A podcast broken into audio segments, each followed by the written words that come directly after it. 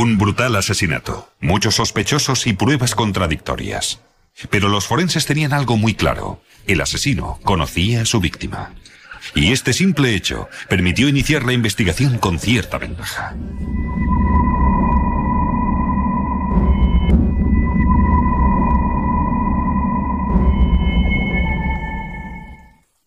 Los escenarios y el mundo del espectáculo ejercen un atractivo irresistible para muchas jóvenes. Y Heather Stigliano, de 19 años, creía tener todo lo necesario para triunfar. Le gustaba posar, hacer de modelo, aparecer ante el público y además tenía una voz muy bonita. Al terminar el instituto, Heather se había propuesto convertir sus sueños en realidad, pero decidió esperar un año para hacerle un favor a su madre. Yo acababa de superar un divorcio y ella me había prometido que se quedaría conmigo durante un año, hasta que me recuperara de este, y al cabo de ese año hizo sus propios planes y se marchó. Su destino era Myrtle Beach, en Carolina del Sur, donde tenía algunos amigos. Quería entrar en el mundo del espectáculo. Yo sabía que le encantaba cantar. Y eso es lo que quería hacer. Creo que este fue uno de los motivos para que se mudara a la zona de Myrtle Beach, porque allí hay mucha industria del ocio. Heather alquiló un pequeño apartamento en esta casa cerca de la playa y empezó a trabajar de camarera. Pero descubrió que era muy difícil encontrar trabajo como cantante y le dijo a su madre que estaba muy desanimada. Quería que fuera a verla. Se añoraba y las cosas no le iban tan bien como hubiera querido. Sería la última vez que Susan oiría la voz de su hija. Una semana más tarde, unos amigos encontraron el cadáver de Heather en su apartamento. Le habían golpeado, acuchillado y estrangulado hasta morir con un cable eléctrico. Fue uno de los asesinatos más brutales que he visto en toda mi carrera. Junto al cadáver de Heather, la policía encontró trozos de plástico roto. Encontramos unos trocitos, unas partículas de plástico negro, algunas sobre su cuerpo, otras desperdigadas por toda la habitación y junto al cadáver, que no pudimos identificar. No había indicios de que hubieran forzado la puerta de entrada, pero el motivo parecía ser el robo. Habían desaparecido la cartera, la cámara de 35 milímetros, el televisor y el coche de Heather. En aquel momento no comprendimos cómo había entrado en la casa, por lo que estábamos muy preocupados y queríamos encontrar al asesino o asesina antes de que pudiera producirse otro crimen. La policía hizo un llamamiento para encontrar el coche de Heather, un Chevrolet Monza de 10 años con matrícula de Pensilvania. Tenemos un sistema informatizado de ámbito nacional a través del FBI en Washington, D.C., llamado NCIC, Centro Nacional de Información Criminal. Podemos introducir los datos de coches robados, cualquier tipo de objetos robados, casi cualquier cosa, y el programa lo busca a nivel nacional. En la autopsia, el médico forense fotografió y midió las heridas en el cuerpo de Heather. Eran 40 heridas en total. Dibujé diagramas, hice fotos, calqué las heridas con acetato, cubriendo el cuerpo con una hoja de acetato y calcando las heridas. Todo eso se guardó como pruebas. A juzgar por el grado de descomposición del cadáver, el doctor Downs calculó que Heather llevaba cerca de una semana muerta. Varias heridas de cuchillo habían sido asestadas después de la muerte y había recibido algunas heridas en sus últimos momentos de vida. Era obvio que habían intervenido tres formas distintas de agresión, porque también tenía un cable eléctrico alrededor del cuello. El forense también encontró una huella ensangrentada de un zapato en la camiseta de Heather. Y lo que parecían cuchilladas en el cuello. Ambos detalles indicaban que el asesino había intentado inmovilizarla. En cambio, no se encontraron pruebas biológicas de que hubiera sufrido una agresión sexual. Una de las cosas que intentas hacer como médico forense es contar la historia lo mejor que puedas, contar lo que le ha sucedido a esta persona. En un caso como este, el de una chica joven que ha sufrido un ataque tan salvaje, muy ansioso por contestar a todas las preguntas. En la búsqueda del asesino, los investigadores encontraron una pista significativa en el lugar del crimen. El asesino había colocado un cojín bajo la cabeza de Heather.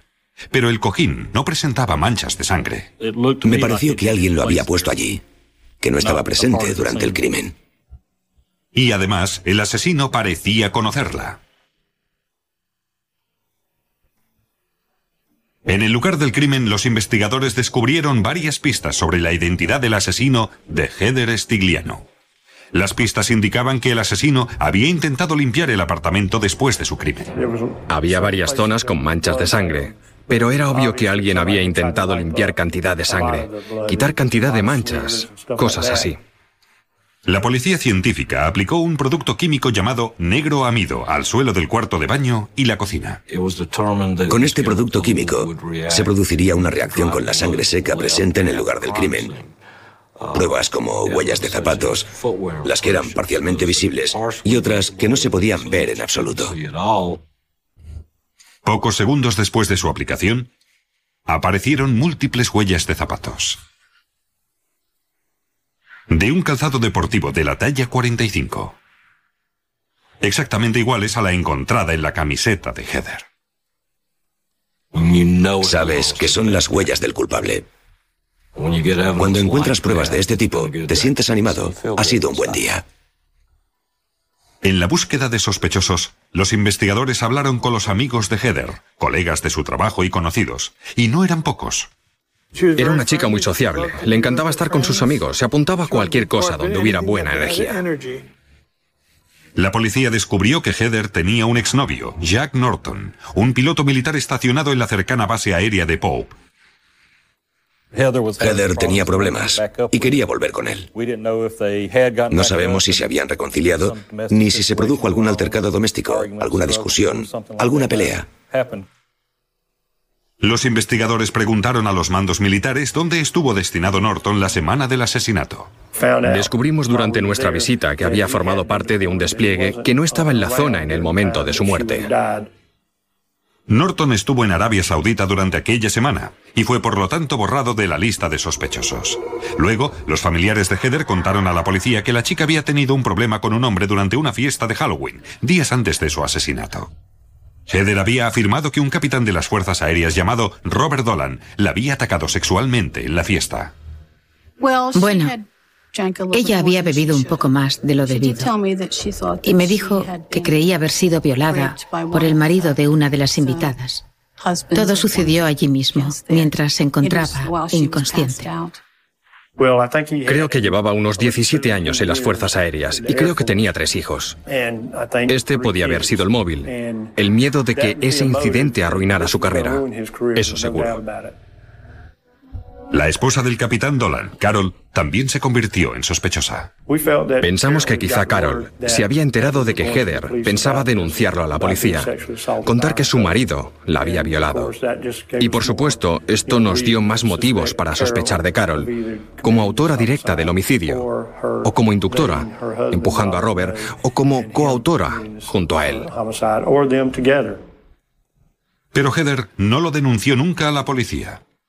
Al ser interrogados, el capitán Dolan y su mujer cooperaron plenamente con la investigación y proporcionaron sus huellas dactilares para que fueran analizadas. Comparé sus huellas dactilares con las huellas latentes encontradas en el lugar del crimen y ninguna de ellas encajaba. No podíamos afirmar que no lo hubiera hecho, pero no había nada que indicara que sí lo había hecho. Luego, los investigadores identificaron un cuarto sospechoso. Chris Harkins era un amigo de Heather que se quedaba en su apartamento cuando ella iba a Myrtle Beach para ocuparse de algún asunto. Tras hablar con Chris, pudimos establecer que solo eran amigos, que no existía ningún contacto sexual ni nada parecido entre ellos. Y Harkins tenía una coartada. Y estaba en Lexington, Carolina del Sur, a 250 kilómetros de distancia, la semana del asesinato de Heather. Entonces, los investigadores recibieron la inesperada llamada de un anticuario de Police Island, Carolina del Sur, a 40 kilómetros de distancia. Junto con su mujer se habían enterado del asesinato de Heather por la prensa y tenían cierta información que quizá pudiera ayudar a la policía.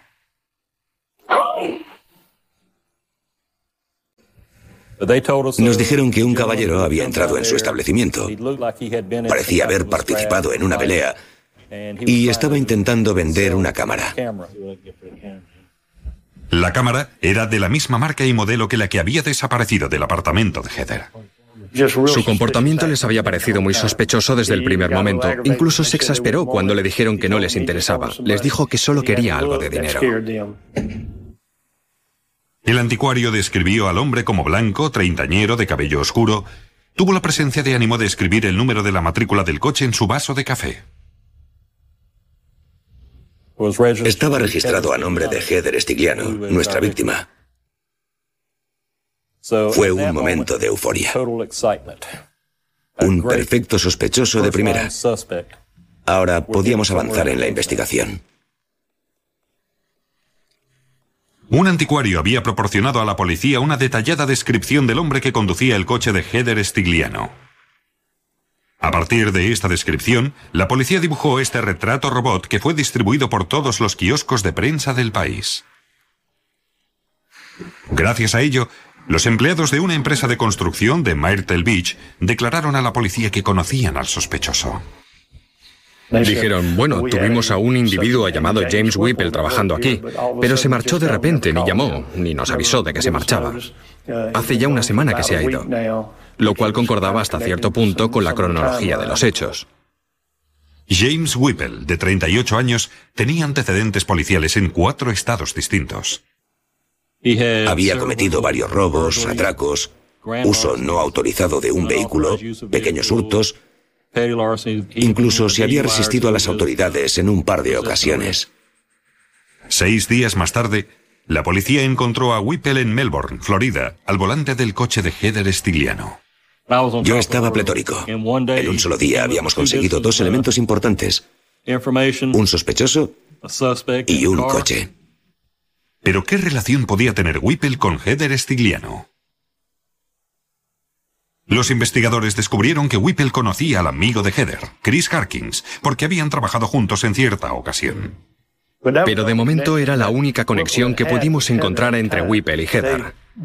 Se habían visto brevemente en una ocasión y él se había marchado con Chris. No había otra conexión entre Whipple y Heather. Pero en el coche de Heather había un verdadero tesoro. Encontré mucho más de lo que esperaba. Examiné el vehículo mediante un metódico proceso desde afuera hacia adentro. Bajo el asiento delantero, los investigadores encontraron un cuchillo dentado y doblado, una plancha rota, un par de zapatillas deportivas de hombre y ropa ensangrentada. Enviaron el cuchillo al forense Jamie Downs. Con el cuchillo dentado, observé la separación entre los dientes del cuchillo, los puntitos de los dientes del cuchillo, y observé que se repetían a intervalos regulares, a intervalos repetidos. Luego el doctor Downs comparó el tamaño de las dentaduras con las marcas del cuchillo en la piel de Heather. Y eran iguales.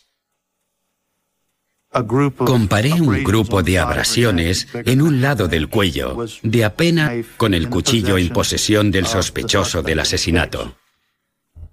El doctor Downs también comparó la plancha encontrada en el coche con las heridas en el cuerpo de Heather, y llegó a la conclusión de que la plancha también había sido utilizada en el crimen. A continuación, Steve Derrick quería saber si los trocitos de plástico negro encontrados en el lugar del crimen procedían de esta plancha. Aquello se convirtió entonces en un rompecabezas. Después de tenerlo todo documentado fotográficamente, había que pegar los trocitos de plástico. Tras algunos errores iniciales, Derrick descubrió que las piezas encajaban perfectamente. Las piezas del lugar del crimen y la plancha en el coche relacionaron a Whipple con el asesinato. Los investigadores también analizaron las zapatillas deportivas encontradas en posesión de Whipple. Eran de la talla 45, igual que las huellas de zapatos ensangrentadas en la escena del crimen. Steve Derrick cubrió la suela del zapato derecho con polvos rojos estándar para las huellas dactilares. Luego, imprimió la huella en una hoja transparente.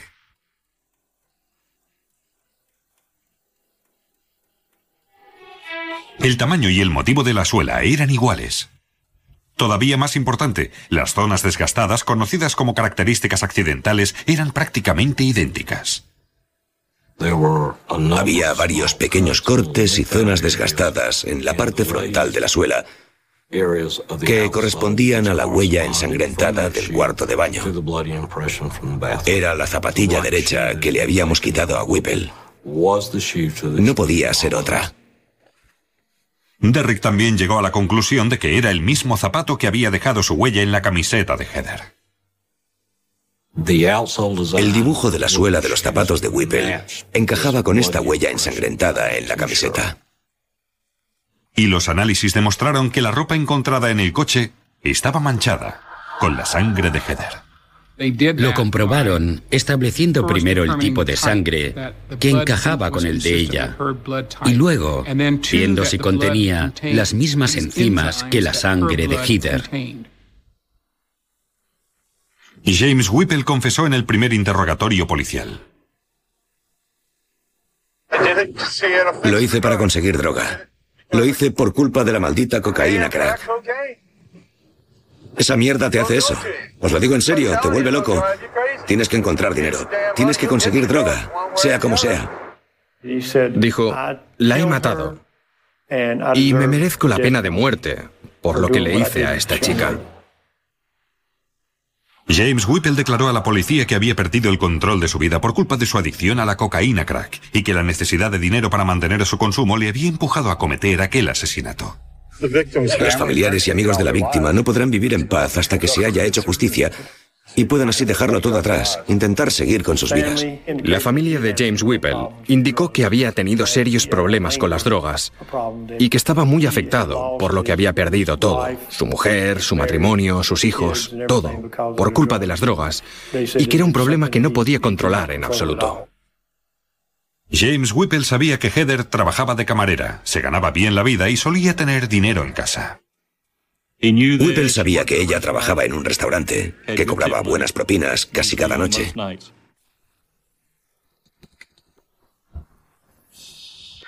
La acusación estaba convencida de que Whipple había ido al apartamento de Heather por un solo motivo. Dinero. Preguntó a Heather si su amigo Chris estaba en casa. Seguramente era una artimaña para saber si ella se encontraba sola en casa. Heather le dijo que tenía el teléfono de Chris y le dejó entrar. Desesperado por conseguir dinero y bajo el efecto de la droga, Whipple atacó. Golpeó a la chica con la plancha que se rompió.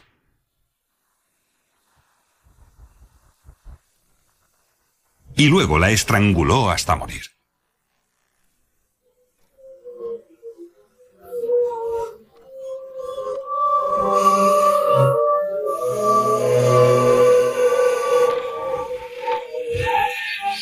Whipple cogió el dinero y todos los aparatos domésticos que creyó poder vender. También se llevó el coche. Al día siguiente, según su declaración, Whipple regresó al apartamento de Heather para limpiarlo. Frotó sus huellas dactilares e intentó eliminar tanta sangre como pudo.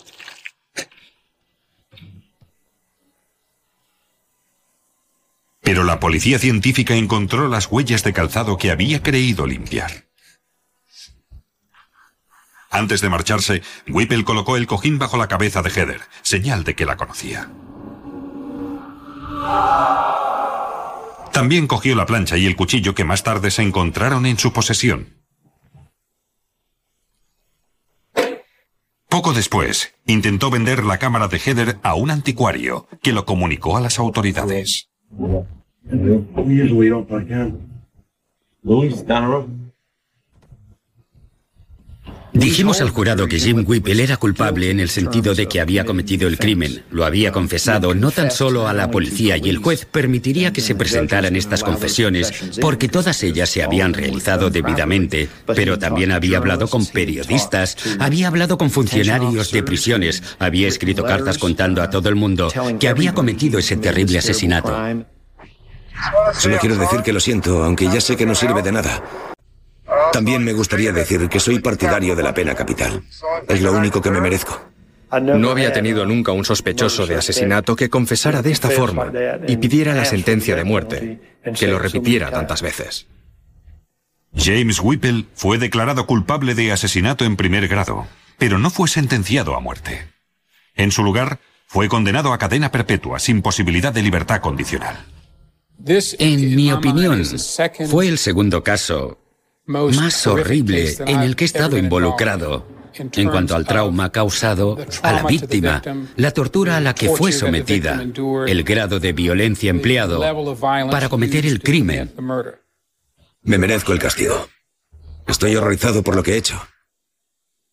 Ojalá pudiera devolverle la vida o cambiar de lugar con ella, pero no puedo. Los análisis forenses no tan solo identificaron al autor, sino que documentaron también el grado de brutalidad empleada. La ciencia forense es increíble. ¿Hasta dónde se puede llegar? Las pruebas que se pueden encontrar con un simple cabello, un poco de ADN o lo que sea. Pero no, no me sorprende en absoluto. Para mí es importante. En esto consiste la ciencia forense, en contestar preguntas que ni siquiera se han planteado todavía. Cada vez que puedo cerrar un caso y rendir servicio a uno de mis compatriotas, entonces siento que he cumplido con mi trabajo. Y eso me hace sentir bien.